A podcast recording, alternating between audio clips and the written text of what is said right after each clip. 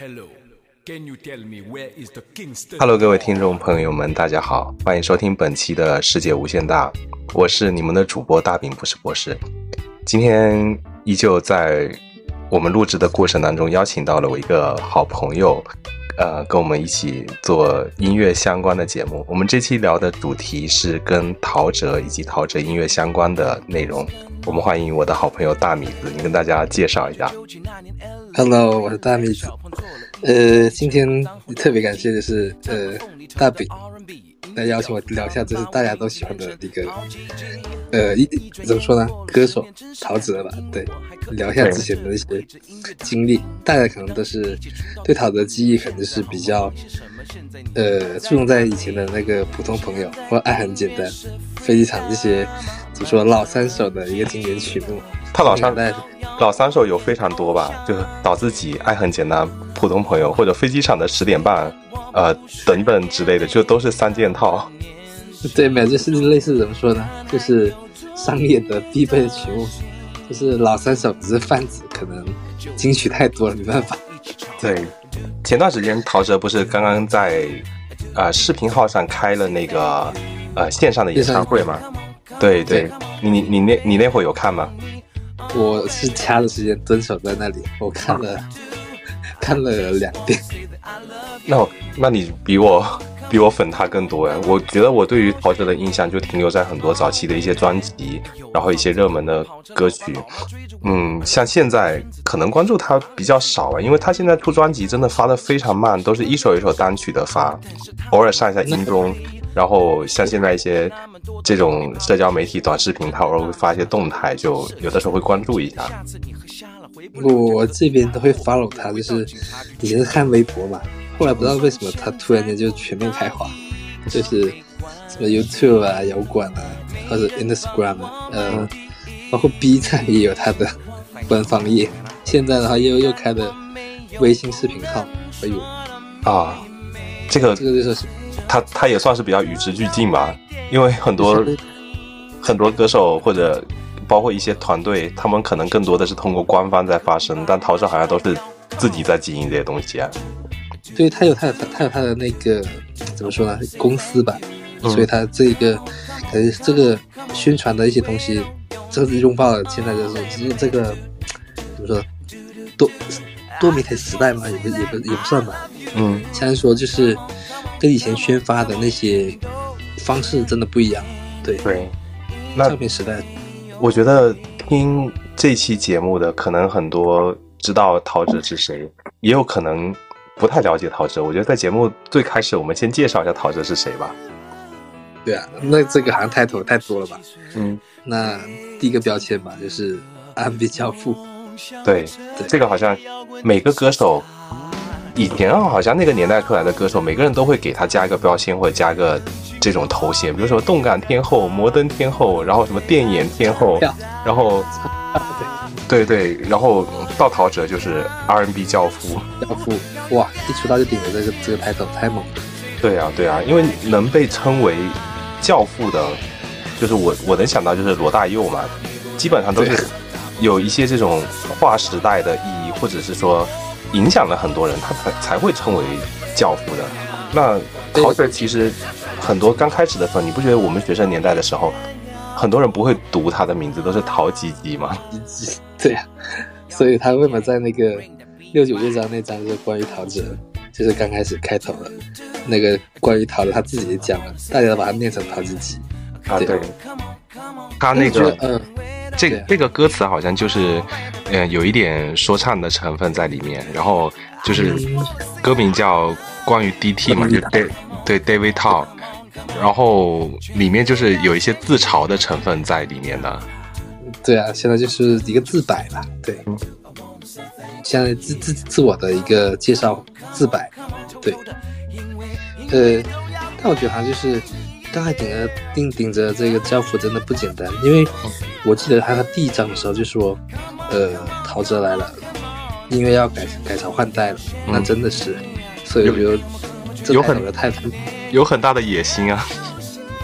不是野心就觉得会很大的潜力啊，不知道为什么火能火到现在还在吸粉，对啊，我我是觉得可能他的歌的后劲会比较强，因为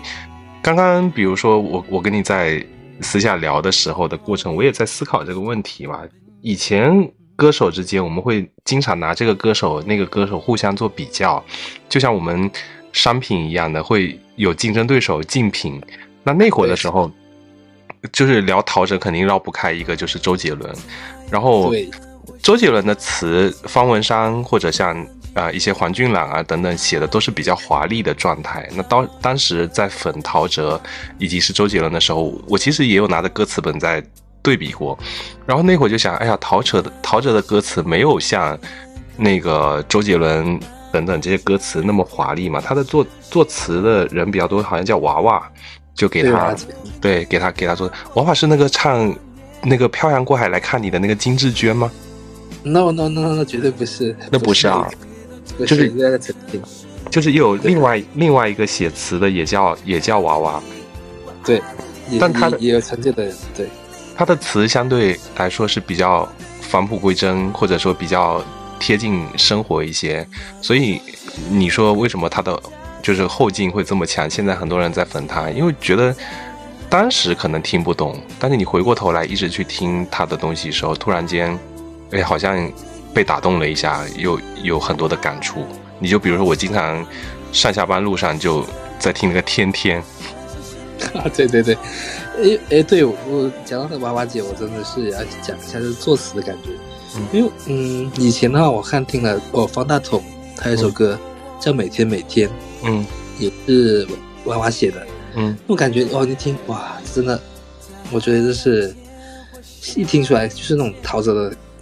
歌的味道。嗯，写词就方，只不过作曲的是方大同，嗯，但填词那种感觉就是，呃，填出那种类似，我觉得也像天天的感觉，嗯，像的那种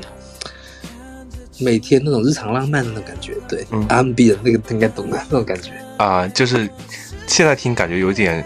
就很社畜的那种，或者是说都市感比较强嘛，因为它有比较强的这种画面感。像马路上天天都在塞，每个人天天在忍耐，没有你的日子很黑白等等，就朗朗上口。然后你又能结合到自己当下的这种情况，就觉得特别的有共鸣。就生活很生活化的那种，就是嗯，怎么说细腻感吧？对，生活的细腻感、那个、体验感。对，呃，我们回到就是又回到就是从歌里面吧，就相当。这当时真的很红，但是为什么，呃，当时为什么还要比 J 得到更更加多乐乐评好评的那个赞誉吧？我觉得陶喆这个人应该很厉害，嗯，所以我觉得，哇，那应该很厉害，我我可能试着听听看。当时可能也是，呃，陶喆火的时候，应该九七年吧？但是九七年他可能也是在那个 R&B 风潮在蔓延的时候，蔓延到。亚洲这边的这一个状态，嗯，因为我觉得就是，R&B 以前大家公认就是九十年代是辉煌时期，嗯，然后是在欧美那边，嗯，比如说就是呃，Mariah Carey，嗯，牛姐，啊对，或者是呃，Boys to Men，嗯，Babyface 这些老老牌的 R&B 艺人的这个全盛时期，在九零年代，然后后续就是呃，新青年的他这个 R&B。在日韩或者国内华语这个开始蔓延嘛，现在就是，呃，日韩那边是宇多田光啊，对，然后韩国太多可能也不太不太好举例，但华语可能真是真的是一个当时 R&B 的一个黄金时代了，J，还有陶喆，对，嗯，对，R&B 就是呃。很多人可能如果聊到陶喆，肯定会介绍说 R&B 到底是什么东西。其实简单的说就是，嗯，就是什么和什么嘛。那相当于是融合了爵士乐，还有像这种福音音乐跟蓝调音乐的这种这种形式。对，你包括像听陶喆的歌里面，它其实也有很多这种福音音乐的成分，就类似于像这种基督教或者是宗教的这种这种元素嘛。那翻译成中文的话，就是节奏布布鲁斯布鲁斯，就相对来说，他的他的歌曲是节奏感会比较强的。那跟其他的这种舞曲等等节奏感节奏感不一样的地方，因为很多舞曲很多是像现在用这种电子合成器，或者是用一些大段的鼓点，像 House 舞曲等等，它是来创造说整个的氛围就动次打次动次打次那那那种状态。但是像陶喆的音乐的话，R&B 它很多是用这种呃贝斯啊，或者是像吉他等这种和弦的方式来来产生整个呃一首曲子的这种这种节奏感，而不是用大段的这种古典的方式。所以我当时听起来就觉得很很清新又很新奇的这种这种状态。就呃，类似的话，可能就是福音，它可能像唱诗班的和声，也很很讲究。对，那和声就是觉得太丝滑，或者是很有层次感的感觉。对对，那聊到它肯定绕不开几了，就黑色柳丁，就对我们三件套，然后完了之后就绝对是绕不开。陶喆黑色柳丁是他第三张专辑，第一张专辑是同名专辑陶喆，那那张专辑的话。整体从企划的角度来讲，其实，呃，我我觉得黑色柳丁的完整度更高。然后到第二张 M O K 嘛，然后第三张黑色柳丁，黑色柳丁怎么怎么说呢？当时的这种，现在看再回过头去看当时的这个华语的环境，很多人可能每个歌手他都想说，哎，我做一点不一样的东西，或者是新奇的东西，但是你。你发现没有，就是好像很少有这种类似于像黑色柳丁这种，把这个现在可能很多在说这种社会议题啊等等方面，但是当时这个年代应该零三年左右啊，就千禧年左右的这种这种状态，那每个人都围绕着这种情情爱爱啊，或者这种这种这种不同的企划来出发，但是黑色柳丁的话，有很多这种社会议题跟现实的这种批判的意义在，所以这个真的是。聊到陶喆，绝对是绕不开。包括至今，我觉得他没有其他的专辑能比《黑色柳丁》更好的。对，呃，那可能我们要讲一下，就是呃，接触的陶喆的一个原点是在哪里？嗯，我我先讲下自己的吧。啊，我觉得我接触陶喆的时候，就感觉是一个怎么说呢？也不也不是说是故弄玄虚的一个过程吧。当时啊，我我记得他发这张专辑在零二年，应该是零二年的八月十一号吧。嗯嗯，当时好像是我看一下，应该是在九幺幺之后的那一年被创作的。呃，当时我看零零三年，我是买这张专辑。嗯，我我记得我买了大概有三次。嗯，第一次的时候就比较悬的时候，我当时我没有听谁安利。嗯，那选专辑的时候就是去唱片行这东西。嗯，去选了，然后就毫毫无意，毫无之后预兆的就拿了陶喆的《黑色柳丁》这张专辑就付款，一听哇，真的是非常非常的冲击力非常大，对，真的很大，就是觉得不是我选选的这张专辑是神，感觉是上天要我选的这张专辑啊，这种指示的感觉，有点听起来有点故弄玄虚的感觉，嗯，对，但是就是觉得嗯。怎么听那张专辑？就刚才说的，怎么会有这呃写歌还可以这么写，唱唱歌还可以这么写？嗯，写不是只是情情爱爱，就是还有社会议题。嗯，然后从那张专辑慢慢就是考古，听到之前的那些，嗯呃同名专辑或者是 M O K 那一张，嗯，然后一一一直延续到太平盛世，一直一直一直听，粉了 粉了这么多年，嗯，应该应该有应该有二十年了吧？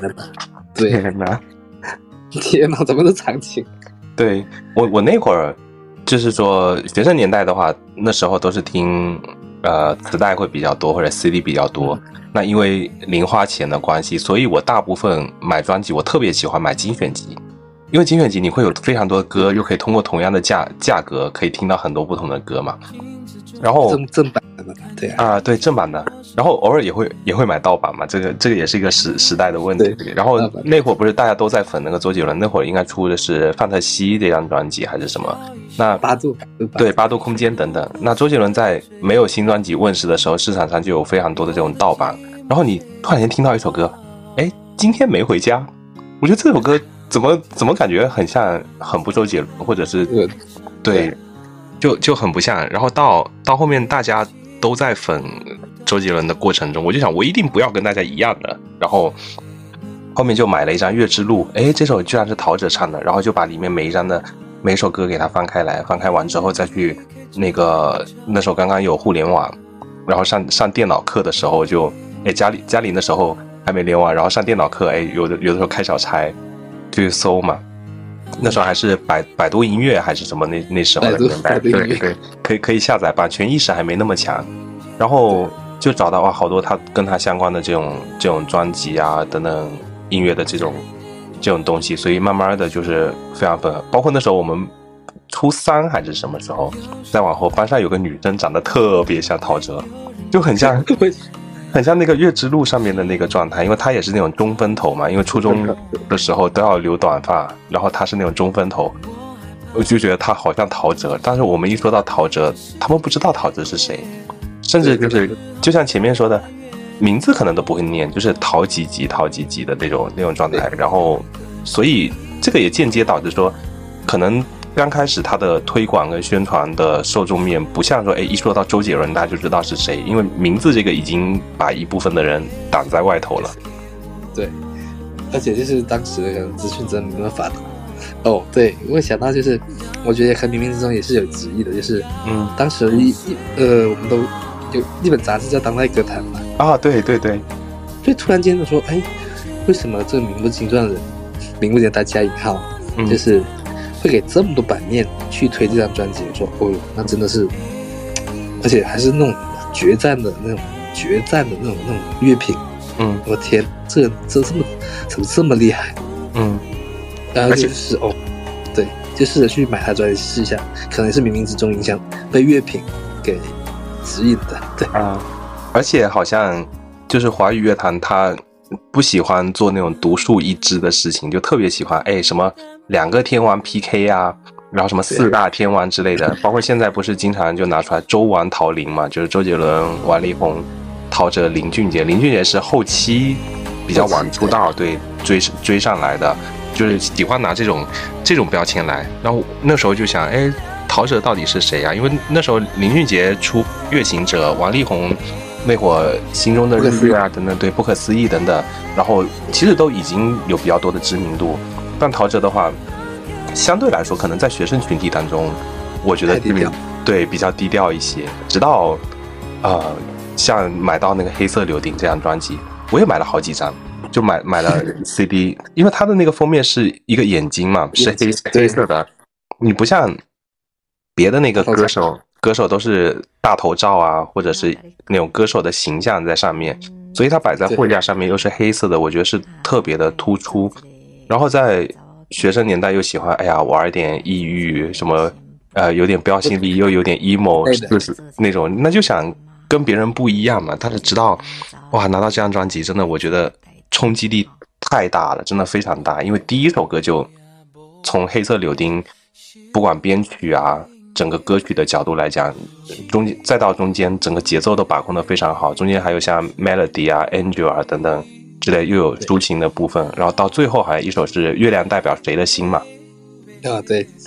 要要么就是呃一个 demo，对 Katrina 的 demo 也很印象很深刻。诶，当当时我看一下，当时可能赛的歌做这这一的赛的歌，他一般是有哪哪些的？赛陶喆的歌。我记得我就是刚才说的盗版碟，盗版碟另类另类推广，安利陶喆。我看当时我好像真的是有有在盗版磁带的 Melody，Melody 对，说走就说走就走，很有时候就很就是周杰伦的他的专辑塞那些塞一些奇怪的盗版的盗版歌，就很全连陈小春的都有。对，还有那个什么找自己啊，飞机场的十点半，就你听过去好像就是。跟当时的一些曲风不一样嘛，然后又觉得很新奇，就塞在你买一张那种盗版碟，里面有二十首歌或者二十几首歌，然后中间就是总有夹带一些其他歌手的东西，要么就 B 面磁带，你大听磁带的就 B 面，对对对，就 A A 面十五首，哇天呐，好多，然后 B 面十五首里面有十首是别的歌手的歌，所以所以老老陶老陶的专辑真的是宣发的很奇怪，要不就是。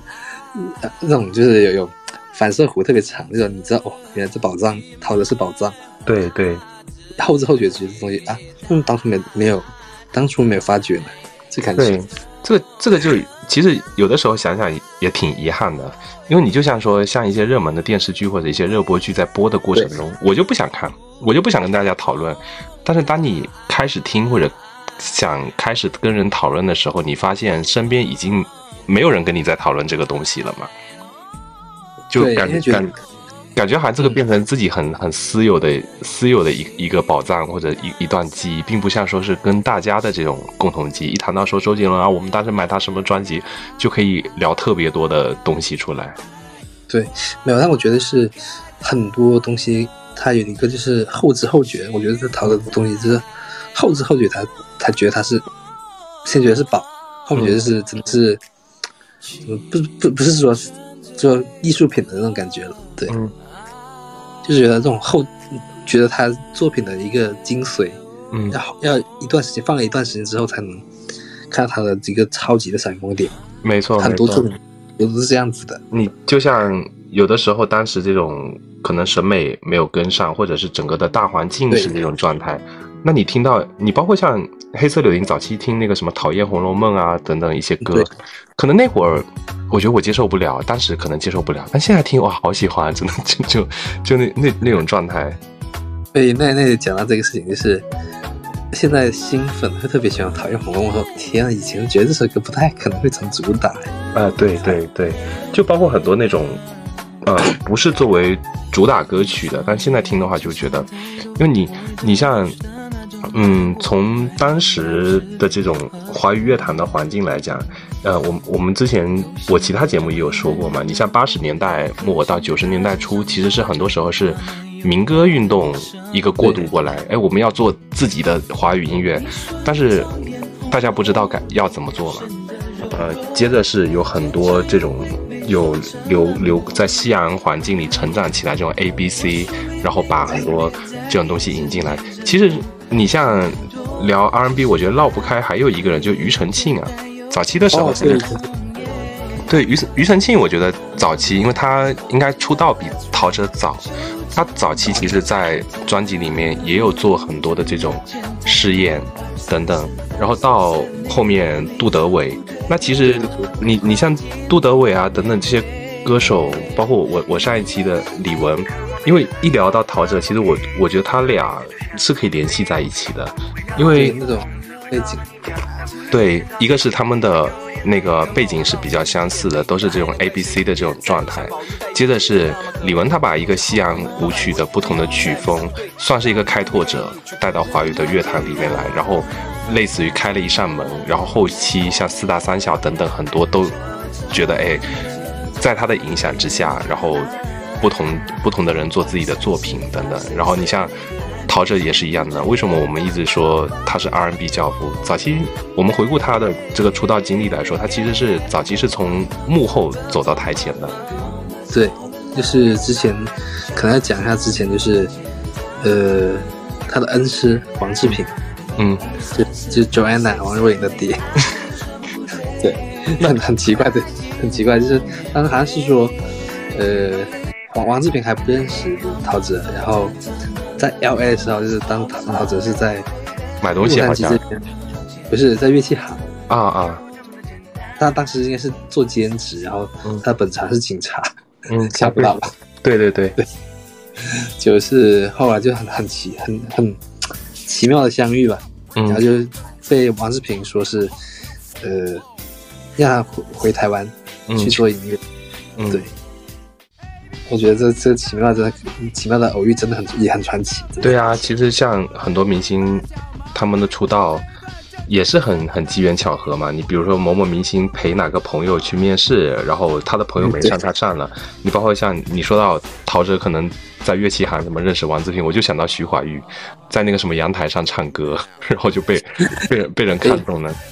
没有，就像现在现在一个梗，就是当命运的齿轮开始转动的时候，啊，对对对。对，你包括所以现在这种媒体太发达了，反而让很多这种信息，我我觉得不像以前那种，哎，你可能碰到这，你会觉得特别的珍贵，我一定要说服他，就就这种这种状态，或者那种那种很妙不可言的那种那种那种，对，呃，回到刚才说的，就是那个命运的齿轮开始转动，对，就觉得很很多东西就是它奇妙的就是这种。他们可能存在一种就是关联，很妙不可言的那种联系，对，嗯，呃，当时我觉得就是估计王王志平也不知道陶喆就是陶大伟的儿子。哦，对，对，所以就是可能是命运齿轮转动的太太巧妙，冥冥之中自有安排。就是你说那个茫茫人海这么多人，为什么偏偏他们两个能够遇到一块去，是吧？对，所以所以可能讲到就是为什么就是陶喆刚开始会可以顶着顶着这个教父的头号，可能是在王志平这一个怎么说不说调教吧，就说那个指导下，呃，做做幕后的工作，积累很多，就是他有有的那个。音乐养分的感觉吧，对，嗯，我觉得是这样子的。你像那个是陈书画的那张那个书画盛开是吧？开，对，这感觉也是说像他当制作，然后当给一些呃王王力成、王力行、L A Boys 啊，对团体，就做做的音乐，可能就是当制作人的身份，对，或者或者就是和声配唱。嗯，这些这些工作，应该哎，他应该也写歌吧？这个时期，我觉得这个时期也写也写歌啊。就前面说的那个给陈淑桦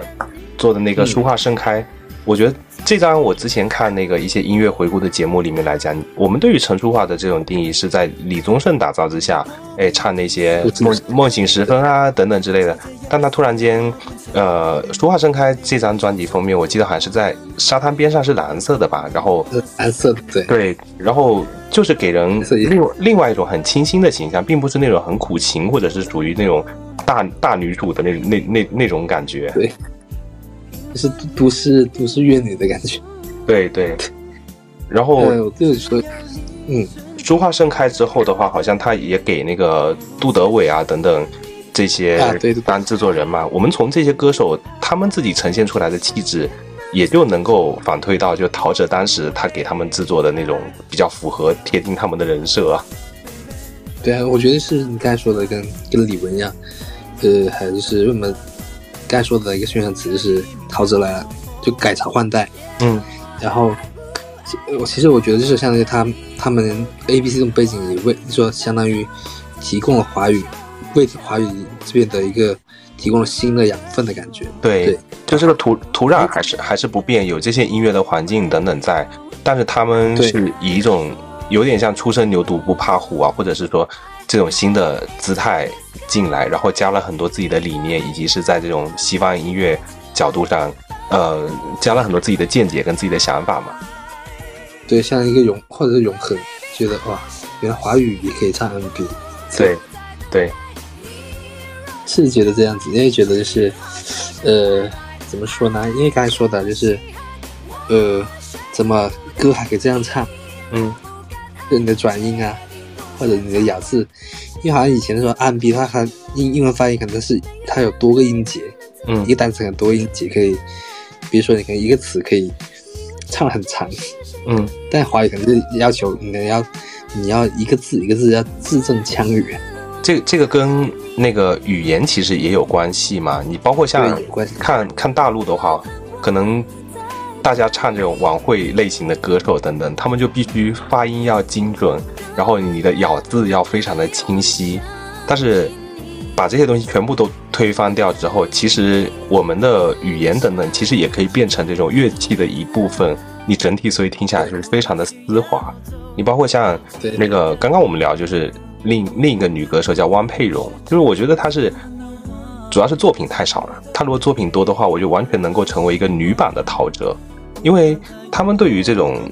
整个作品演绎的过程当中，比如我们唱到什么什么的什么什么的，但是在整个旋律当中，可能这个的会比较突兀，它会就变成嗯，就这种带过去了，那你整个转音就觉得很丝滑，但是你听过去觉得好像哎这个歌很好听，但你想唱的时候，你发现真的很难唱啊，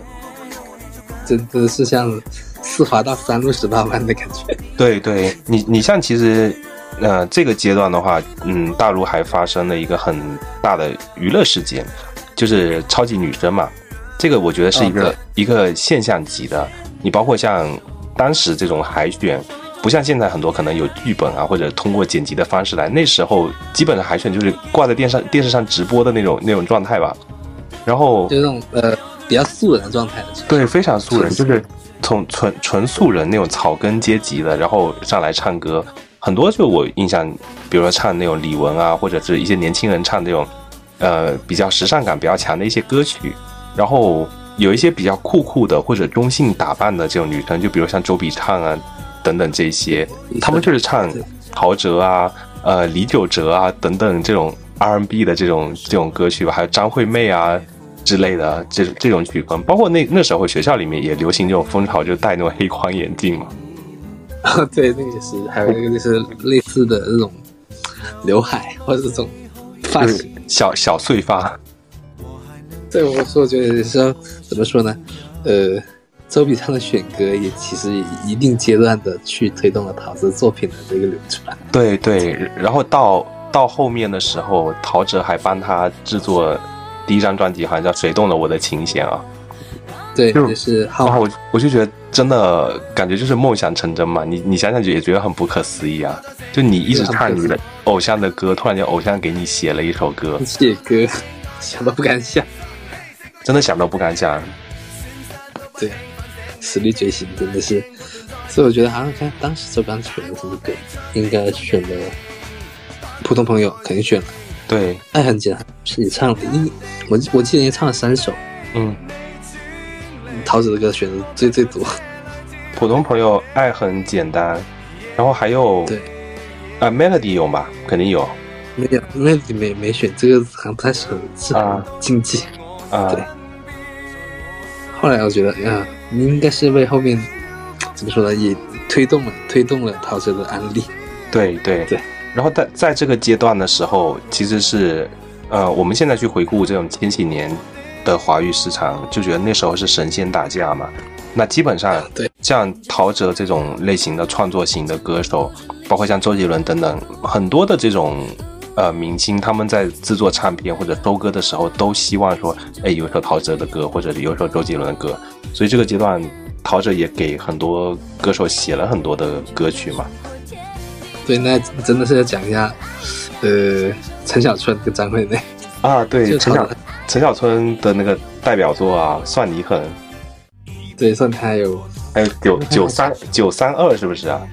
零九三零九三零九零九三二，对，对，所以包括你知道吗？那个，呃，好像当时。陈陈小春的编曲用了，应该是用了洪庆尧老师的的编曲啊，就相当于当时 J 的前面的那三张专辑，很多编曲都出了很，就三位大神的之手，嗯，呃，洪敬尧、钟兴民，嗯，还有林麦克，对，林麦克，林麦克三位大神，对，然后我觉得我突然我看了一下，就是那个陈小春他的一个制作班底，我说哇，连洪敬尧都帮帮他做编曲。嗯，做出味道真的是又有 J 的味道，又有陶喆的味道。对，刚好陈小春走的又是比较嘻哈、比较酷酷的那种那种风格，我觉得跟他的那个风格也非常的契合，而且这些也变成陈小春的代表作。对，所以陈小春也是个宝藏，真的是。或者说你去挖老老陶他他给别人写的歌，嗯，阿妹的我是想写的那首，阿妹的。呃，还有那个什么爱爱是什么稀罕，是不是还是那个？呃，爱有什么稀罕？对，对，阿妹其实还有一首，嗯，还有一夜情，这是这是不能不能说的歌曲。那那是那是应该是阿妹出那个不顾一切那张专辑的时候吧？嗯，还有应该是日哎，干牵手那张，牵牵手牵手那张也有，嗨嗨嗨，不要骗我什么的。对对对对。大概大概是九八九八九九两千左右，应该应该是阿妹离开张雨生之后吧。嗯，应该是第三张，因为当时我记得印印象比较深，应该是怎么样，他们都代代言了雪碧。嗯，陶喆跟阿妹啊，对，都代言。包括包括那会儿，你看牵手专辑的时候，阿妹应该是很火的。那会儿拍那个 MV 的时候，还到上海的外滩去。拍 MV 嘛，就相当于包场的那种状态。因为这个在新青年的时候，呃，以及是两岸合作方面的话，我觉得是比较少见的。对，相当于他那那时候应该是群也是在魅力九九，对，魅力九九，对啊，那会那会你看，包括春晚也拿他来当梗嘛，比如说某某明星，哎谁呀，张惠妹等等，然后男的就刘德华什么的，李玟好像也差不多是这个阶段，也也上了春晚，也就是各个各大天王天后出出成型的那种那种状态，然后互相啊 PK 啊那种那种，真的是那时候华语乐坛真的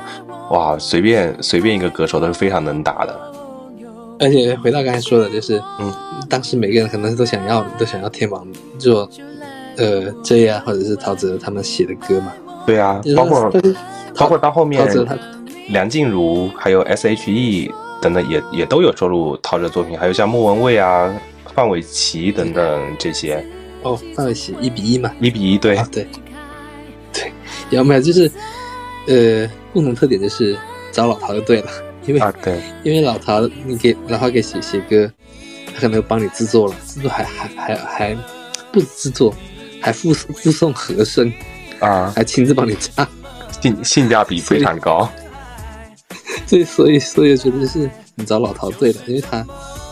制作制作肯定不用讲，可能先从幕后的幕后的他知道怎么去做这首歌，嗯，只是量量量量身打造嘛。啊，对。另外他就就另外就是，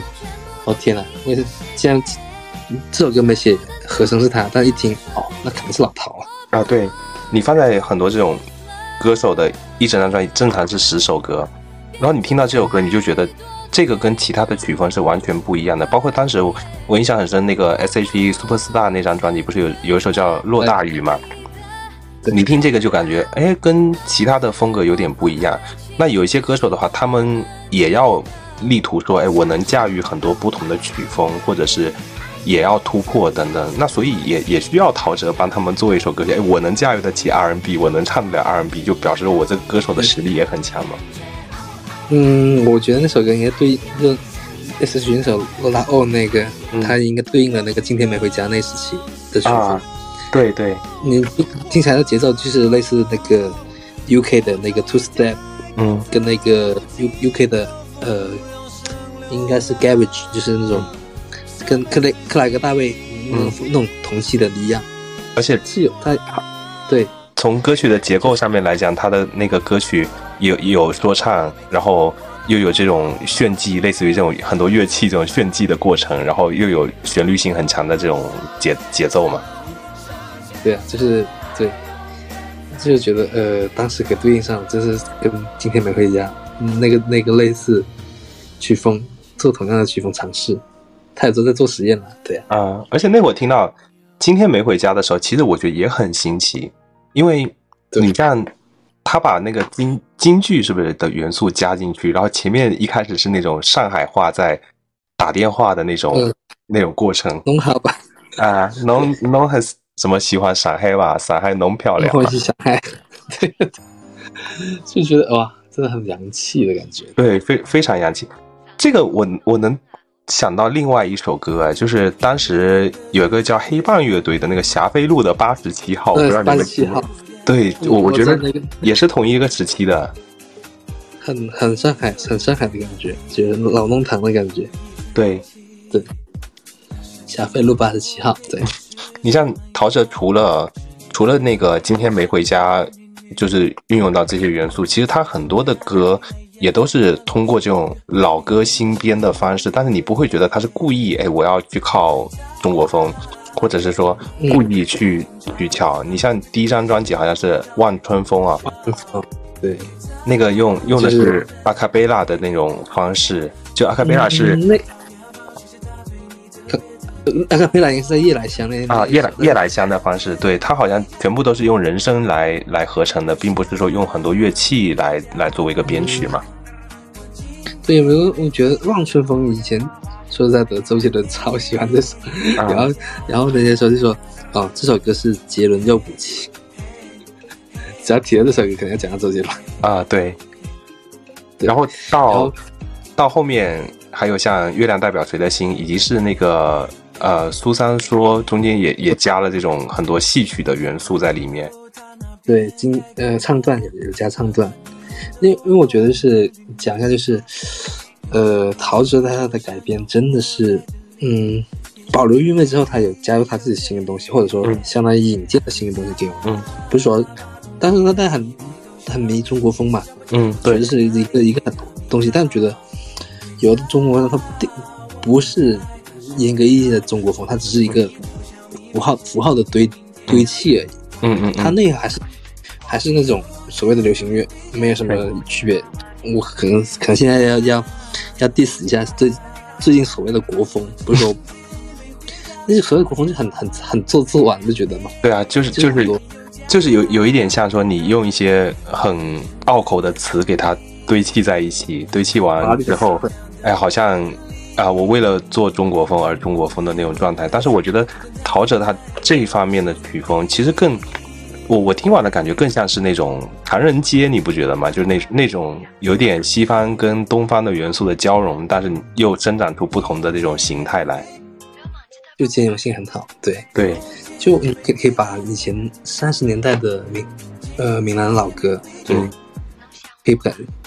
改的很有韵味。相当于是呃先先从清唱或阿卡贝拉这种开始引入，后面的慢慢的就是。引引引到这边这个 R&B 的一个一个氛围里面，嗯，就觉得哇，原来老歌还是可以这么耐听，对，二三十的万万风，就更更更贴近年轻人想要的那种时尚感，但是你又有很多的元素放进去，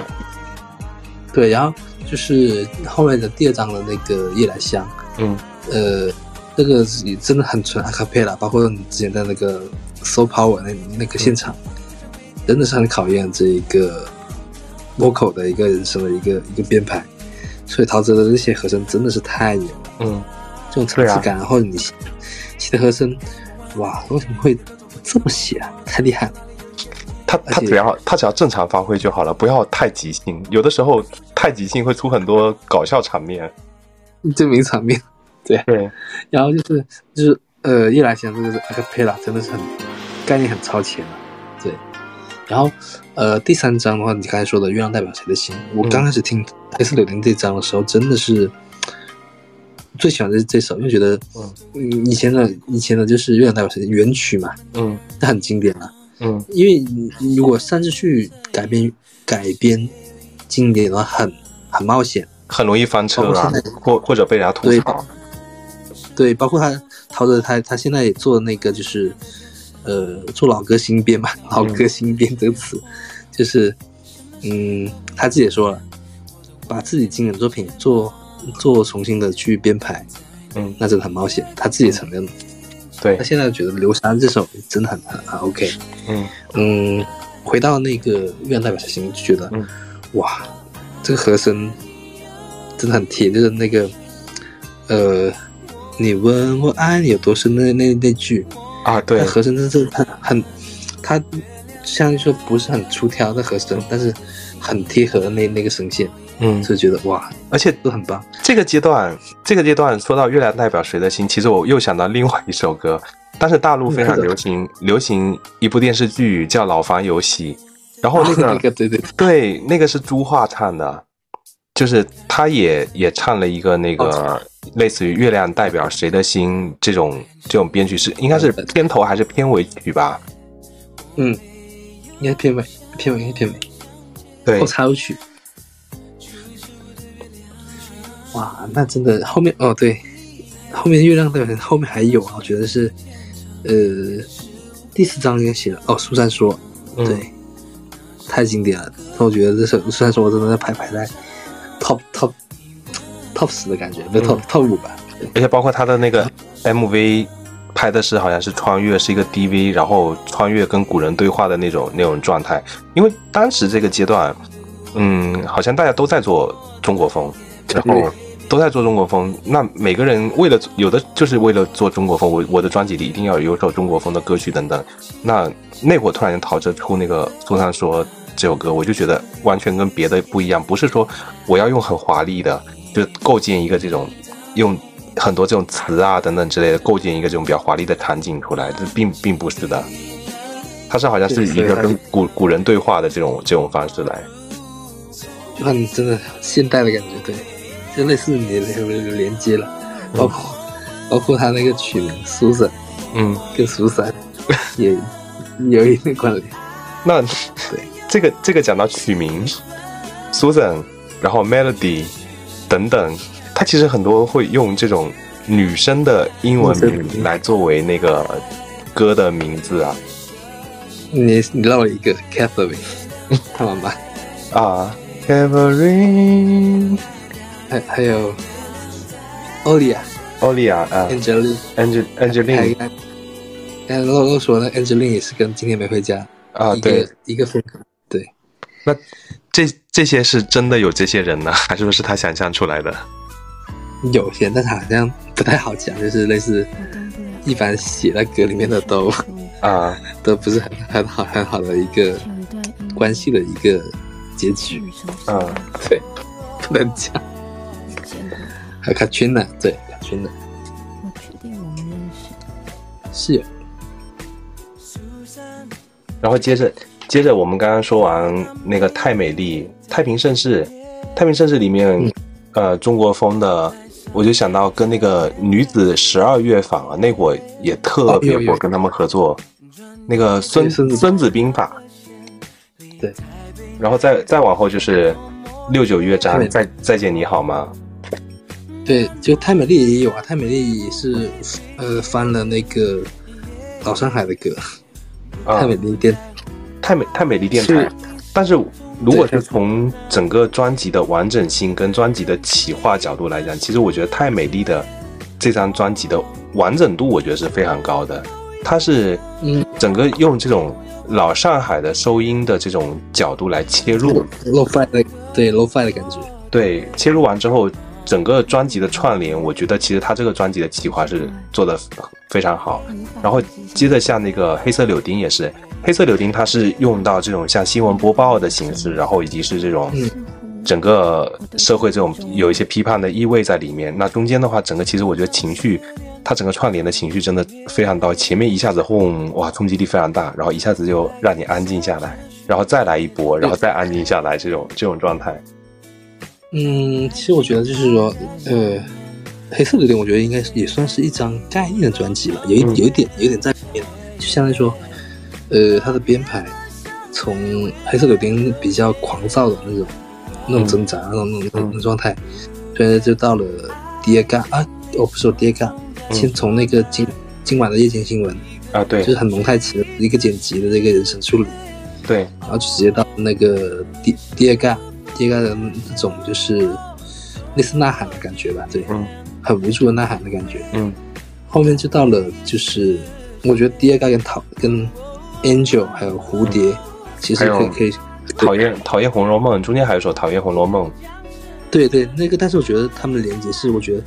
我是编曲可能说像是说关联性很比较大，嗯，就是狂躁，然后呐喊疑问，再到这个。突然间有些救赎，对救赎完蝴蝶，蝴蝶好像有点励志、励志重生跟释怀的这种感觉。对，我觉得他们是前面这这波编曲曲目的一个选择编排，应该是很有一个关联的一个概念性在里面的。对对，而且他们，嗯，你先讲啊。这个这个阶段，我觉得他可能很多歌手他是属于那种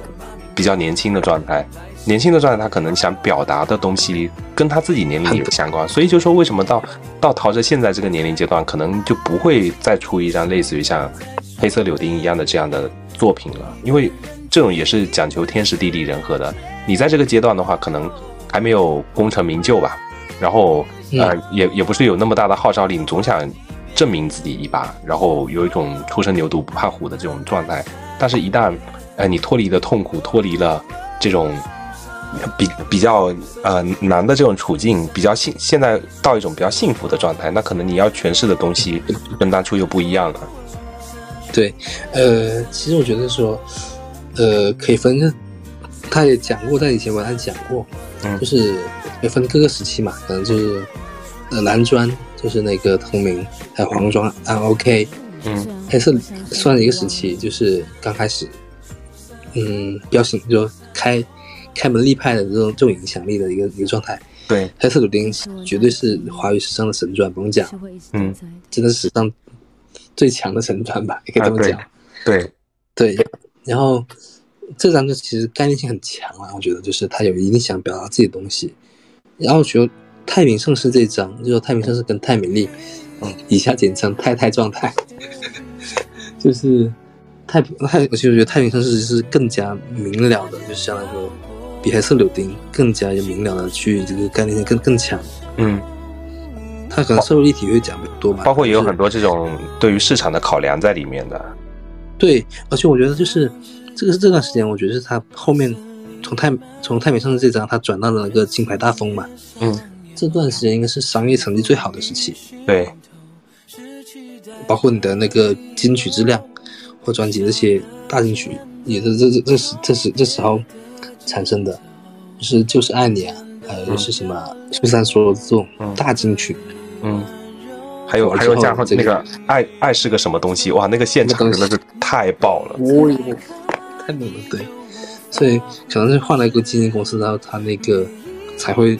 发了《太平盛世》很密集，嗯。之后就发了又又继续发了《太美丽》，嗯，我觉得就是这段时间真的是商业最好的时候，而且状态最好的时候。对，而且这里面还有很多这种广告歌啊，什么像那一瞬间啊等等之类，然后还有呃，今天你要嫁给我靠我，对，还有 Walk On，对，还有嗯每每每一面都美，对，没有的。但是我觉得就是你你给桃子怎么说呢？广告歌，嗯 这广告真的真的会会比较经典。麦当劳，啊，对，常常常常常欢笑，常常麦当劳，所以所以所以他也他也在那他也那在那那个那个到后面是那个我就喜欢嘛，然后就是巴拉巴拉巴拉巴，那那个应该是王力宏《不可思议》专辑期间的，然后剩下就是常常欢笑，常常麦当劳，哇，真的这个好经典啊！以前去麦当劳都能听到这个歌，对，所所以每次每次去麦当劳听到陶喆歌，哦哦，真的是蛮爽的，嗯。啊，对蛮适合的。所以他后后来后来也也出了出了一期视频，说我之前写的广告歌，嗯。那那期可以去他的那个微博去看一下，嗯，蛮蛮有梗的那期。没有问题，我回头我去补课一下。然后到 对我我我觉得刚刚前面讲到两个阶段，就是蓝蓝砖、黄砖跟黑砖，就是同名专辑《I'm OK》跟黑色柳丁阶段，然后再到那个太平盛世跟太美丽阶段再到后面，我觉得他又到另一个阶段，就六九乐章的这个阶段。然后很多人说，就是金曲奖欠陶喆一个歌王，所以当年六九乐章是拿到了那个金曲奖的最佳最佳男歌手。很多人说是给陶陶喆一个慰慰藉还是什么的之类的。没有没有吧？我觉得他，我看他，哎，当年真的是这张拿到了，对啊，对是是六六九六九乐章拿到的。我我印象中是这张专辑。嗯，但我觉得他，哎，当时我看了那个列表，好像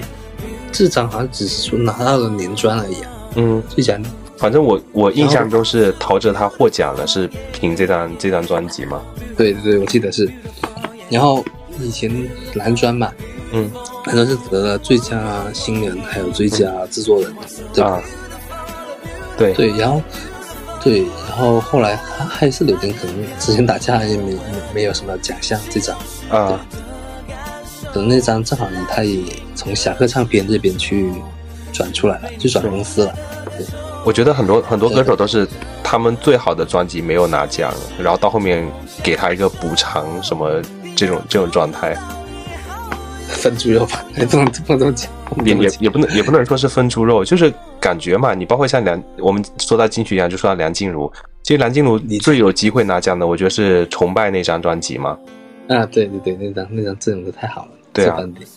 然后到到后面后面也不行。然后陶喆，我我们前面一直聊都是聊跟 R&B 相关的，其实六九乐章这个，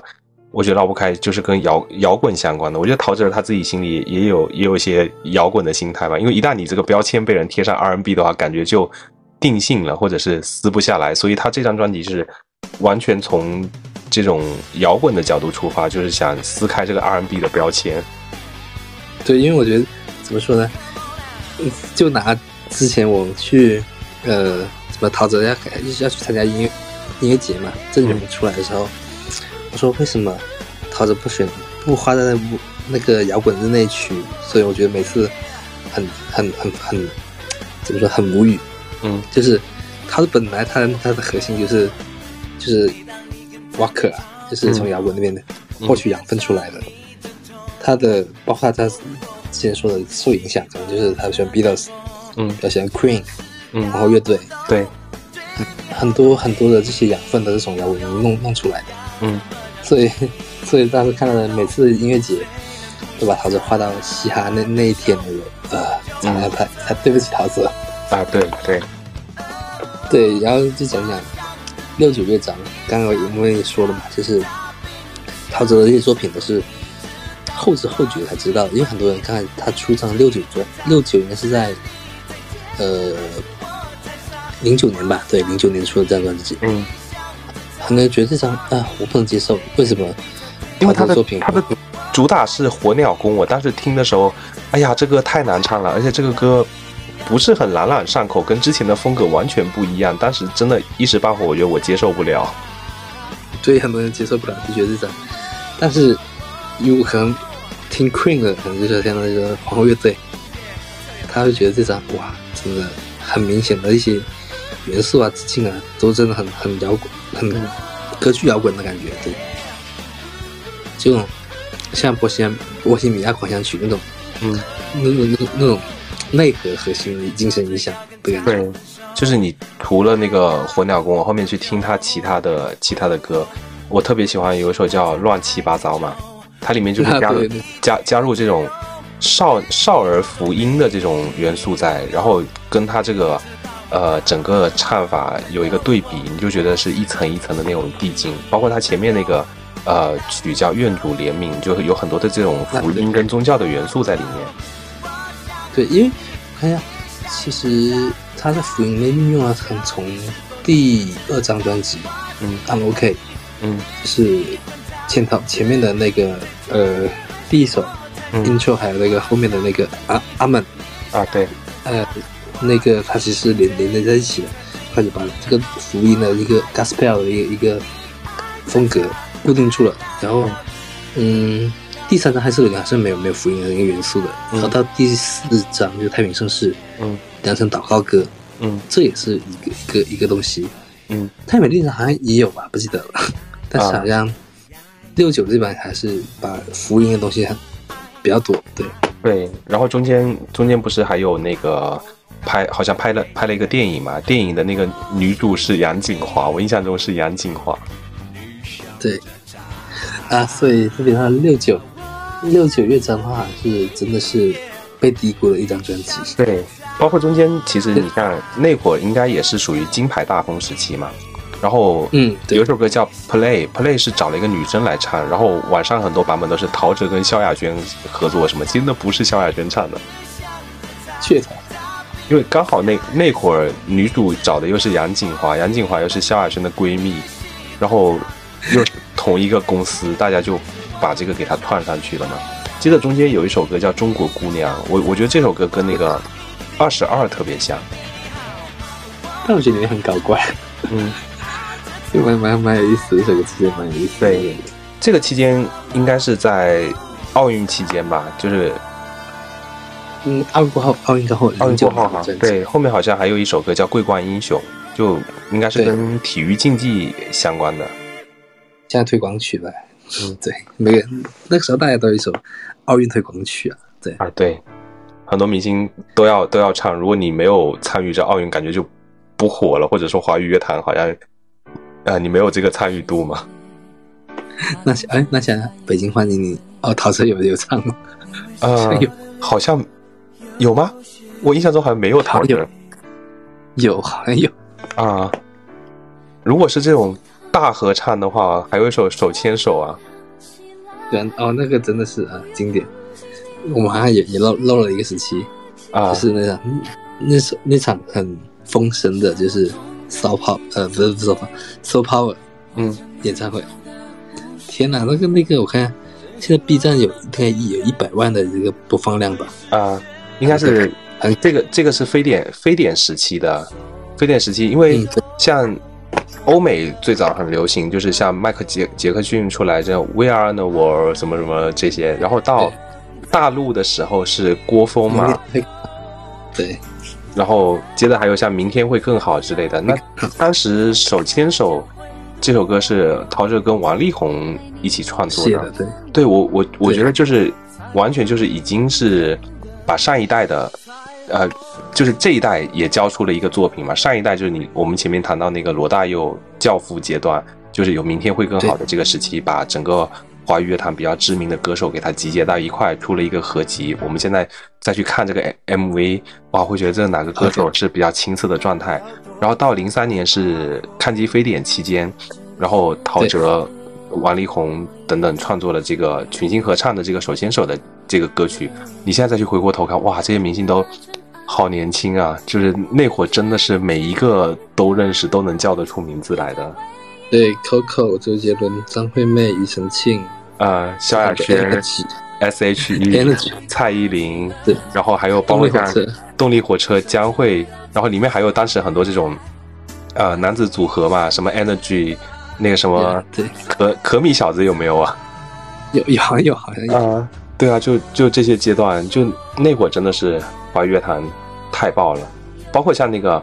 呃，F 四，F 四好像也也也有。有有有有，对是有。那这里面如果说谈到组合，又绕不开一个叫 Tension 嘛？对，它 Tension，对它的分支。对我我们我们那会儿就一直在开玩笑，我说那个周杰伦不是捧出了一个南拳妈妈嘛？然后我们说，哎，你跟南拳妈妈对标叫北腿爸爸。然后然后那会儿那会儿 Tension 又出来，你你去听 Tension 的歌，你就觉得哇，好陶喆，真的非常陶喆。对，真的是什么？完全完全的就是闭门弟子的感觉，什么东西都是陶喆亲力亲为的。对对对，里里面好像有个是洪金宝的小孩儿，嗯，对，Jimmy 洪天照啊，对，Jimmy。呃，怎么说呢？就是我想想，Tension 这一段哦，对，跟想到了，就是跟着跟着月亮慢慢走嘛。对，我们的故事这一张，那么这首歌也是盗版碟，周杰伦盗版碟。悲惨的歌，但但是这个阶段，因为陶喆他出作品出的非常慢，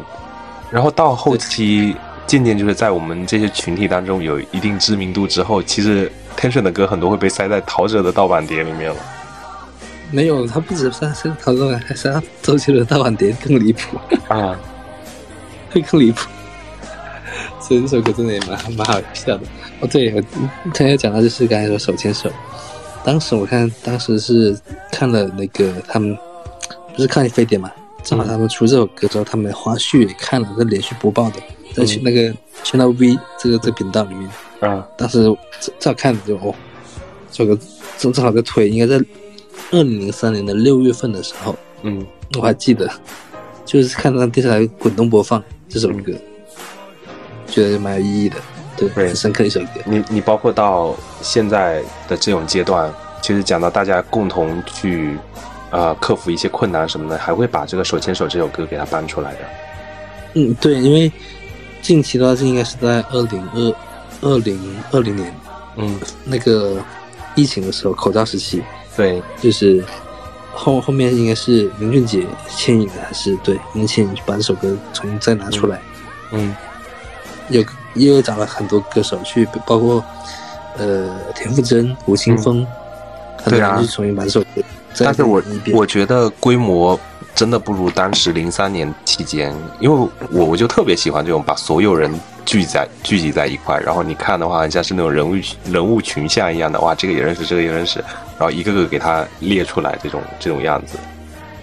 就很团结的样子。对对对。所以当时嗯。这首歌的也是很经典的一个一个作品了。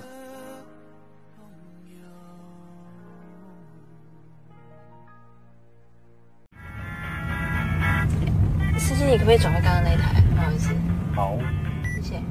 陶喆除了一些实验性的摇滚、R&B、Gospel，还有一些批判的歌之外呢，其实陶喆很厉害，他会把自己真实的故事写在音乐里面，怕别人知道。他几乎每张专辑都用女生的名字做歌名。好比说 Katrina 啦，Catherine 啊，这是他的新专辑《六九乐章》里面有首歌叫做《暗恋》，虽然歌名没有直接点出女生的名字，但总觉得这首歌是陶喆特别为某个女生写的。来，听听看。嗯，呃，回到我们再回到一下《六九乐章》这章，嗯，呃，现在我感觉就是刚才说的，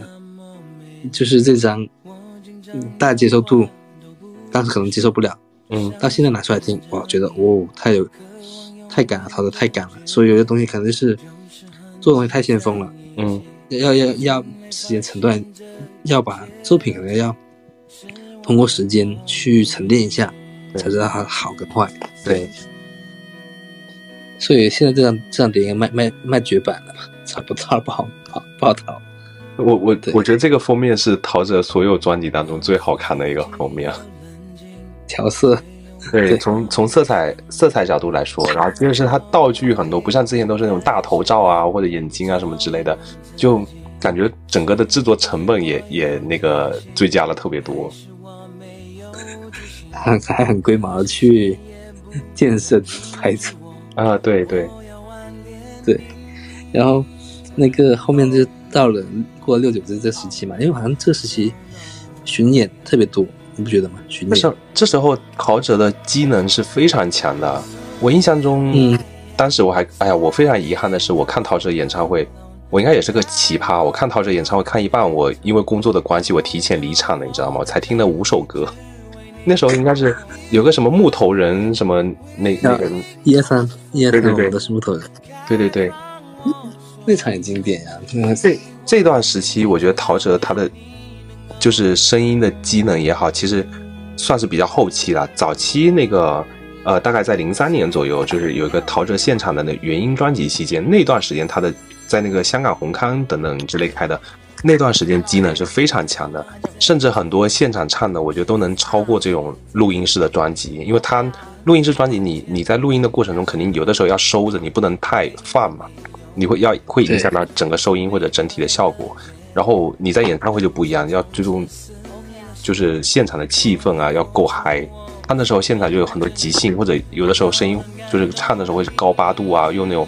比较嘶吼或者撕裂的方式来唱。但他的机能真的那时候非常的强，但这种唱的话也也容易消耗嘛，消耗自己。你就像汪峰啊什么的，你唱现场用一种比较爆破的方式唱，真的很有冲击力。但是，一旦年纪大的话，就是这个很容易倒嗓。对，倒嗓就是那那期我我前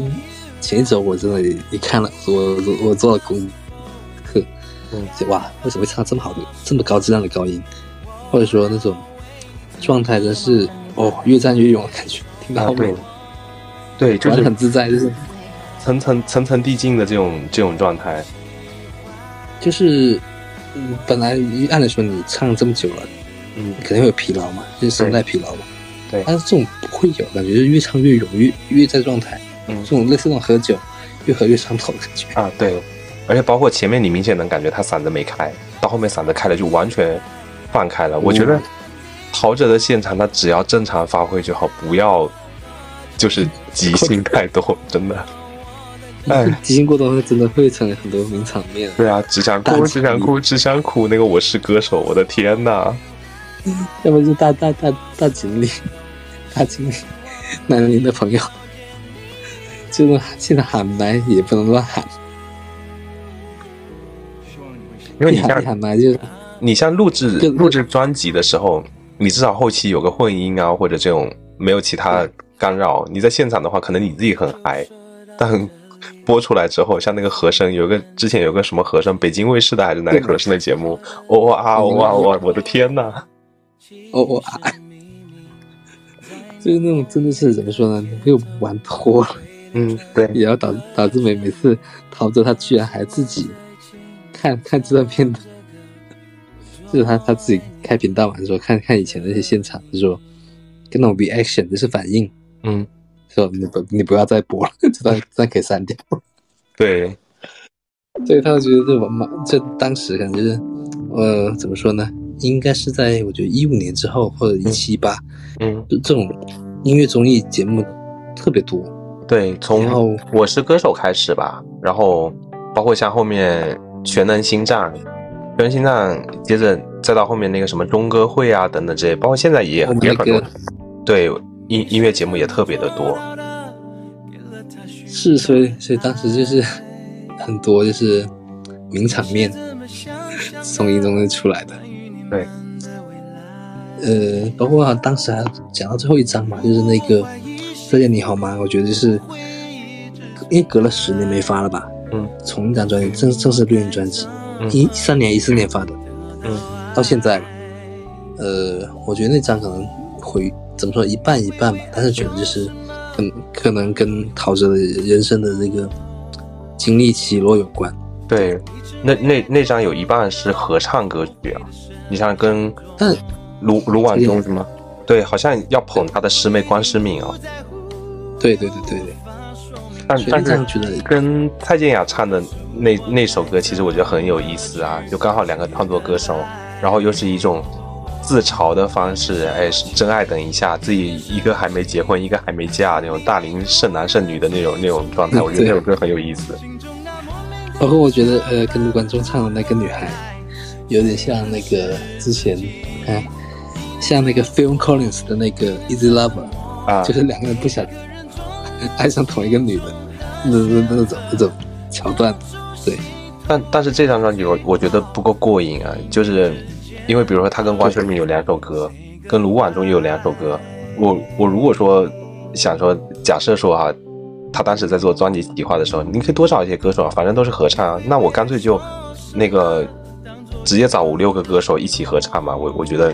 这样也好，但是可能也是属于同一个公司或者是呃一些关系、制作等等的原因嘛。就我感觉不够过瘾。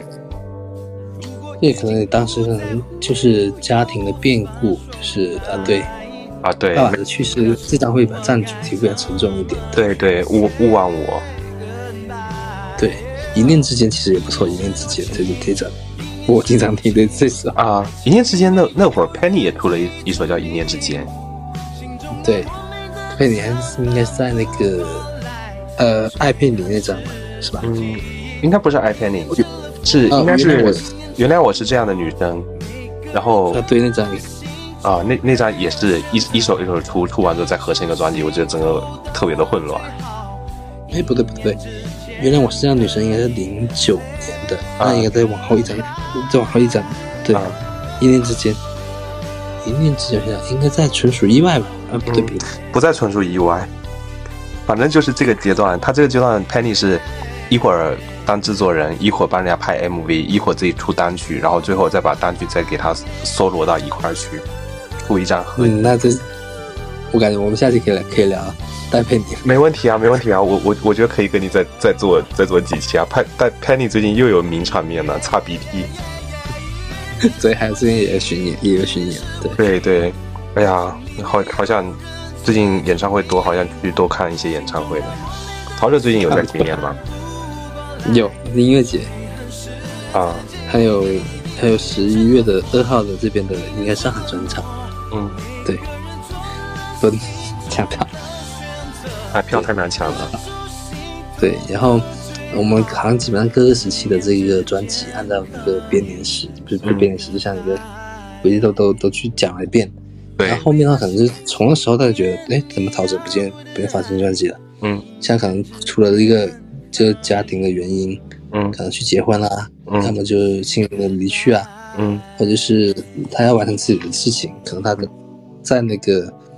关于桃子，他他他也讲了那些为什么后面没什么没什么动作了，但没有新作品了，嗯，然后可能有一年我记得他当初是出了那个黑色星期二，也说哦，那真的是要不是不是要出黑色柳丁二点零版本了？啊？对，然后一直搁搁搁到现在，嗯，在后面在这期间可能出了两三首吧，嗯，都是都是单都是单曲了，对，就是圣诞之吻。给配给啊，还有那个，还有那个万事如意啊，那个那个能够对标周，那个能够对标周杰伦跟宋宋祖英的那个辣妹子，那个那个我我我我也听我也听那个时候真的是反复听，还有一个就是那个呃，Baby Mars 对，这单曲对很多，我觉得他这段时间经历很多，就是以及其实关于亲情那些东西，嗯，然后。其实他，其实陶喆一直关注关注下来，其实他也在自己搞搞事情，就像呢，他自己开了公司，嗯，然后把那个自己开开设了好多频道，就是自己的自己的一些，呃，怎么说呢？以前不是大家都是都主要当那个视频主播嘛，嗯或 YouTube YouTuber，嗯。他就把自己的那个开设一个专栏，就是怎么做的歌，嗯，包括一些一些经典的歌，他是怎么是怎么制作的一些花絮，就每每周每周四分享嘛，对，一更，还有一些讲了一些就是，嗯，影响他的一些一些一些一些呃歌手，比如说 Beatles 啊、嗯。Queens 啊，还有 Jimmy，、呃，应该 Jimmy Page 吧，对，很多，所以这个我觉得建议如果补课的话，嗯去把他的微博再再刷一轮，蛮有意思的。啊，其其实这个阶段，我觉得也是一个这种华语乐坛比较大的变动的阶段了。因为当初你像是卡带、CD，然后到这种数字音乐，对，其实陶喆我觉得他也是一直这种与时俱进，也是在慢慢适应这环境，所以又回到我们最早谈的那个话题，为什么这么多年轻人现在喜欢他，或者是认识到他？嗯，这个也离不开是他自己也在玩一些这种新媒体啊，或者是通过一些年轻人比较喜闻乐见的方式来说自己的作品等等，就他也是一直在与时俱进的，并不像说很多歌手他可能公司给他的对吃老本，或者像一些晚会，我出来就唱一两首歌，哎，一年不开张，开张吃三年这种状态。还有就是有一些歌手，他可能人设是公司包装出来的，可能你在宣传期，呃，他有一些声音，然后没有宣传期就默默的到幕幕后或者在制作专辑，一直休息，一直休息，等等这种这种状态。所以说他为什么一直在搞事情？我觉得，呃，怎么说呢，就是也拥抱了新新媒体或者新环境。嗯，呃，还有还有一个原因是该说的，嗯，为什么陶喆的一些作品好的作品是后知后觉，他是才会发现他的一个经典所在，或者是你你的作品的闪光点，对啊还是依旧能能斩获一批新的粉丝。对其，实，其实我们回回过去看，刚刚梳理了一下陶喆的专辑，他其实出的专辑数量不算很多，整个周期 也很长。然后你包括像前期我跟朋友聊 Coco 的专辑，其实去梳理他所有的专辑，也能分不同的阶段，也整体也也不算特别的多。因为有一些你像以前那种唱片公司特别喜欢改版，然后什么呃合集对等等，然后庆功版庆功版，接着是在这个歌手非常热卖的热卖的阶段，像那种劳模阶段，可能一年会出个两三张、三四张，就非常的密集。那可能中间就我们所谓的粪曲会非常多，就是凑凑起来的。对，就是有时候就是我觉得很夸张，就是 L 啊，他有时候一年会出两张。我的天呐，不要 Q Eva，Eva 她是劳模阶段，她早期的时候，呃，真的也是劳模阶段，说那种不改版，然后什么什么之类，到后期疯狂的改版，我的天呐。就以前我觉得最猛的应该是 For You 跟那个明天那时期啊了，For you 发这么密，哇，非常密，就是明天明天完了之后，大概空档一年的时间就 For You，For You 完了之后就爱的主打歌，基本上就一个是那个年初，一个是年末，你包括像 Coco 也是一样的啊，好心情跟暗那个呃暗暗恋，对对对，滴答滴那张专辑，包括你像孙燕姿不是也是有一段劳模的时哦期，三年出五张，就非常的密集的这种这 种阶段。其实刚刚聊到这个，我我我会想到王心凌，王心凌也有一个阶段也是啊，你像出那个呃爱那个爱你，呃爱爱你之后，之后不是睫毛弯弯之后又有什么还是好朋友啊等等，然后呃跳不同的公司，前面就给他出了哇所有的歌曲出了个合集，都每个歌手其实都有这种这种阶段嘛。对，但我觉得可能就是因为你签约唱片公司，它它有一个指标 KPI，你说你你在你的签约期要要出多少张专辑，嗯。可能只是冲都冲量了，没没有像他那样子，就是哦，我按照我自己的一个理念来，对我我宁愿要要要去把那个专辑做好，包括是说你挑陶喆很挑乐手，嗯。所以为什么你看大家一些陶粉嗯。对陶喆的一些乐手都都了如指掌，嗯对，叫什么？其实其实你你你刚刚说到他挑乐手，包括他那个呃，比方说在编曲的过程也好，找一些这种乐手演奏，比如吉他、贝斯，他会找不同的人去演奏。演奏完之后，我会挑一个最好的。我我当时脑袋里面想到是一个非常经典的一个萨克斯的片段。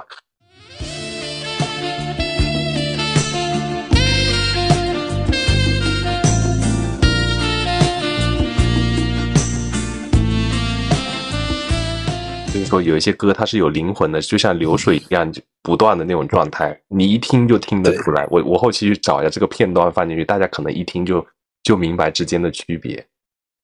我想想，应该是你提的应该是打哪某某首歌去打鼓，他有承认说是，呃，找了找了三个人，然后呃把那个钱也付了，大家都付了，但只挑最好的那一个。嗯，或者是说，或者他就为了这首歌等，比如说那个流沙，最近流沙，嗯，对，他为了去找找录制这首新编吧口那个口琴，嗯，口琴去找了一个很很棒的人去吹这个。流流沙的一个片段，嗯，然后包括就是，嗯，真的蛮挑人的，就是你类似的一些怎么说呢？我我他也他在那个线上演唱会花絮说，是他给给乐手很多自由空间，他不会限制你说很说很大方的说，那你你你想你想怎么样，嗯，去表现这首歌，他觉得好，他他他他拿上去，他不说要框架去，呃。束缚你或者，我我必须让你这样这么弹，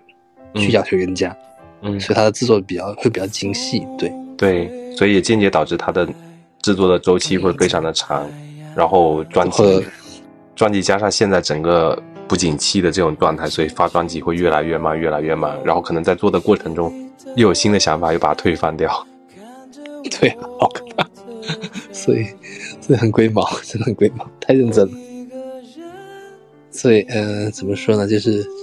最近的，就是说的一个时期，他其实他做，呃，做做做的好，没没发歌，嗯，没有发歌，但是说今天他经常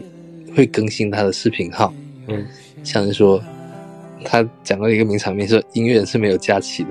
嗯，然后大家都问，那你的行动体在哪里？被反问，或者说就是。对感觉每个歌手到后面都会被不断的被催、催、被催、被催，但是，对，嗯，我我觉得通过 Coco 的这个事情之后，好多粉丝都说我变成生命粉了，我再也不催了，只要他希望他健康，希望他快乐就好了。对，就是事业粉可能会比较就你赶紧去，赶紧给我卷，把专辑制作做出来。对，我觉得这个通过这事件之后，就可能可能真的是你看不到那些东西。嗯，所以，所以我觉得会推荐他，推荐大家去看的那个他自己的纪录片《十一号产房》，也是在月之路那那张的一个衍生的一个一个一个一个内容吧。对，嗯，所以有时候觉得看看那个呃歌手的一个制作的的花絮，还比正片还好看。对，对，包括比如比如说看一些他那种拍 MV 的那种花絮，其实有的时候我觉得比。他正式剪辑出来的更好，因为你能看到很多细节，或者是看到他这个整个过程是怎么创作出来的。对，或者他有时候就像是他也讲了，像是批改作业，嗯，很多人不是现在大家都可以上传自己翻唱的，或者说自己做的东西嘛，嗯，他有时候真的会就是类似去本在 留言给你，嗯，给你点赞，说桃子你太太宠粉了吧。对啊，你很多明星他这种社交账号都是通过经纪公司或者公司在运营的，包装一些人设。但像他们这种一些老牌的艺人，真的会去给一些这种歌迷回复或者歌迷写的东西，他们都会看。所以我想到之前前前两周，他不是说线上线上问答嘛，嗯，然后线上问答，然后三十三十分钟才回答五个问题，这可能啊可能。可能年纪大了，可能打字比较慢一点吧。他就自嘲。那那他，我觉得那他适合做直播，直接说就好了。直接说吧，可能当时我我看了直播了，就是其实蛮好。他的就是当时的名场面不是发刘山的那那那个封面，大家恶改啊，对啊，创作，对啊，就各种表情包，各种剪辑，然后加上现在不是很多人在玩 AI。然后再通过 AI 再改，哇，已经各种面目全非。我打开我的小红书的主页上全是流沙，对，有的改成什么流沙河啊、泥石流啊，什么都来。保卫吧，保卫黄河。呃，对。我我讨厌讨厌《西游记》。天呐，我觉得是就是为什么会陶子老陶子陶子老会搞事情？我觉得。参加英中，他那个其实他的综艺感也蛮好的，对啊，对。包包括以前你去看街上的康熙啊一些一些一一些综艺，讲的东西他也蛮有梗的，可能继承到了他老爸陶大伟的那种感觉，就那种幽默感。对对，哎，他他老爹好像是主持人出身的吧？对，陶大伟。嗯。诶，他应该也是哦，拍电影拍电影出生的。说到淘汰，我会想到高凌风啊，我不知道，我有点脸盲，我会把这两个人画上等号。会吗？我觉得不会。呃，但我觉得可能就是与与生俱来的幽默感，还有现在他参加英中之后一些 怎么说呢，网感嘛，就是以前那种综艺感。综艺感，对。说，我觉得他真的是五局冲浪小能手，什么梗他都都能记得。他可能知道歌迷是恶搞他小黑子，嗯，搞事情。他觉得他也会玩，嗯，也会说是很大方去玩梗，嗯，或者歌歌迷给他起的一些这种黑话什么，他可能都听得懂嘛。你像我们叫那个萧亚轩叫他丫姐，然后他有一次就回复我不喜欢丫姐这个称号，什么 什么时候回回春啊？我不喜欢回春，为什么要回春？就各种他可能有的时候脱离太久就听不明白。对，就是觉得我觉得怎么说呢？就是为什么能能能能收兴奋也是这样子啊？就是除了嗯，就除了他的网感，你你会相信他桃子还还还有颜粉吗？就是真的会有颜值粉啊？你觉得？那那那肯定啊！你有的看久了之后，就会越看越顺眼。但他并不是属于那种，呃，有些明星是那呃，或者一些艺人，你一看到外表就那种特别特别出众的那种状态，还是很像我们身边一个朋友一样的那种感觉。嗯，怎么说呢？因为我觉得大家吃桃子的盐，应该是在那个呃。就是那那场升级的演唱会，so 呃 so power 那那个时候穿穿着那个背心，然后现场有的弹吉他什么那种，那时候真的就是还是属于那种机能特别强的状态，然后整体现场也有大合唱，他自己唱嗨了就是随后即兴或者高八度又吼的，哇，很过瘾啊，非常过瘾啊。没有，还后后来说是收音问题，说现场其实是大合唱是没有收音进去的，就相当于你现场收音。他过滤掉那一趴了啊，对，所以但收音蛮好的，感觉这些东西，就是就我觉得还有现在就是用用现在最流行的话就是桃门永存，很多很多新粉都都都念这一句，我说天哪，你的零后大家都很很喜欢立个门户，什么避神局啊什么之类的，嗯，对，包括你看那个现在现在好多的那个。我想想，嗯，微博，嗯，连控屏都有。哦，我的天，好可怕！就是就是用现在这种流量粉丝的这一套，然后挂在那种老牌艺人的身上。是啊，写的写的好搞笑，就是觉得真的真的，他真真的懂懂，真的懂追星。嗯。呃，包括对，还有一个就是一个梗，就是我想想，哦，最近最近发的专辑就是会发单曲，全世界会唱的歌啊，对，然后那 MV，MV 是他应该是借了个，我不知道是特意为之还是什么，就是幸运金币，嗯，桃子是做他化成天使，然后然后不知道 B 站，因为 B 站不是有那些类似就是鬼畜视频二二传。不是二传，就像那种，呃，因为金币嘛，肯定联想到就是 B 站的说啊，给我投币，给我投币，然后发现就是这传统，相当于说那个 MV 点收藏的还远不如投硬币的一个数量级。就你在看的过程觉觉得有一些暗示在，然后就给他投币。对，疯疯狂暗示。所以，所以我觉得是蛮有梗的这东西。我觉得我们今天聊聊陶喆聊了这么多，呃，基本上我们能聊的也聊差不多了。那在节目接近尾声的阶段，哎呀，好难啊！说说一下你最喜欢的专辑跟一首最喜欢的歌。哇，那样真的很难挑哎，对吧？很难挑，很难挑。我觉得是流动的，喜欢的是流动的。就是不同的状态，然后不同的歌。那就说当下吧，当下有什么歌，除了经典的以外的冷门歌曲给大家推荐的？冷门歌啊，我觉得呃，新新单曲吧，新单曲，全世界会唱的歌啊。那专辑专辑专辑呢？专辑黑色柳丁，黑色柳丁，对我不能撼动的地位。我我觉得真的是不能撼动的地位。对，所以我我也蛮期待就是。陶喆能不能巡演巡演到我的城市，或者我去登他的专场吧？我觉得后期他应该会发专辑，我觉得还是说等他发了专辑之后，再再去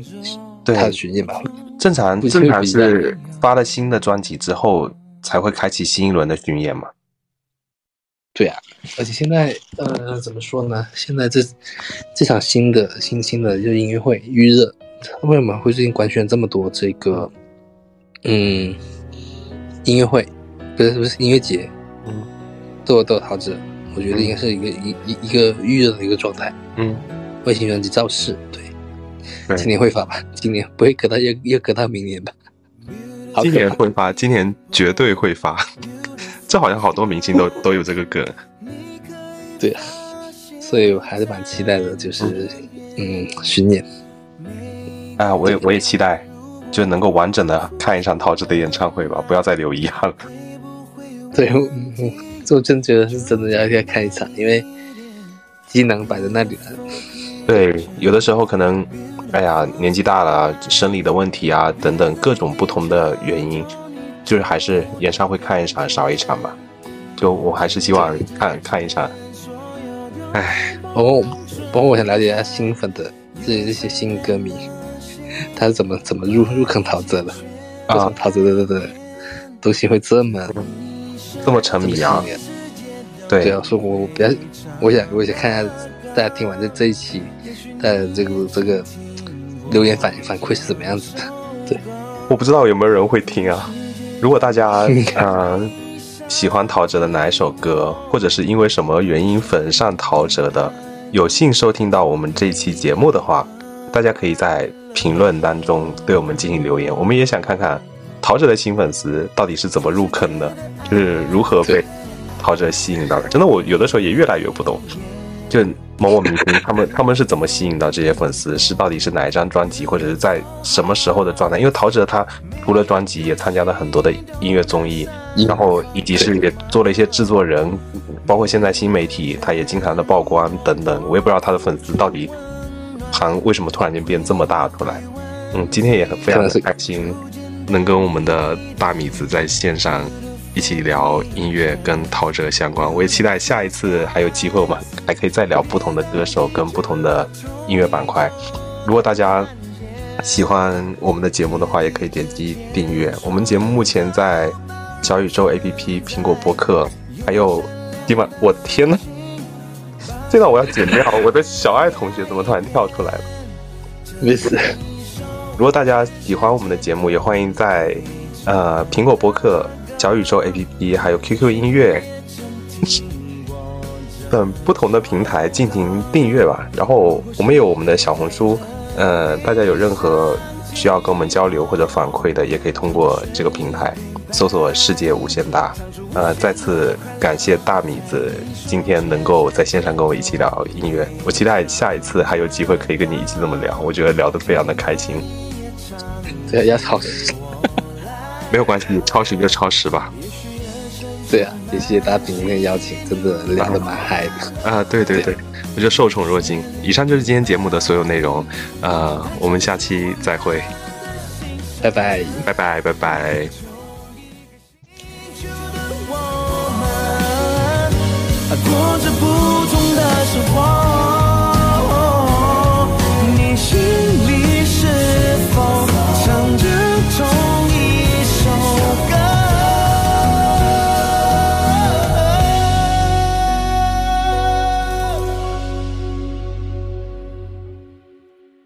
在一首全世界都会唱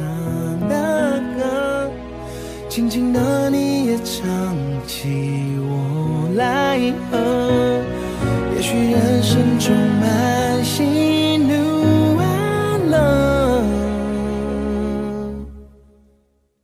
让这旋律陪伴你，给你。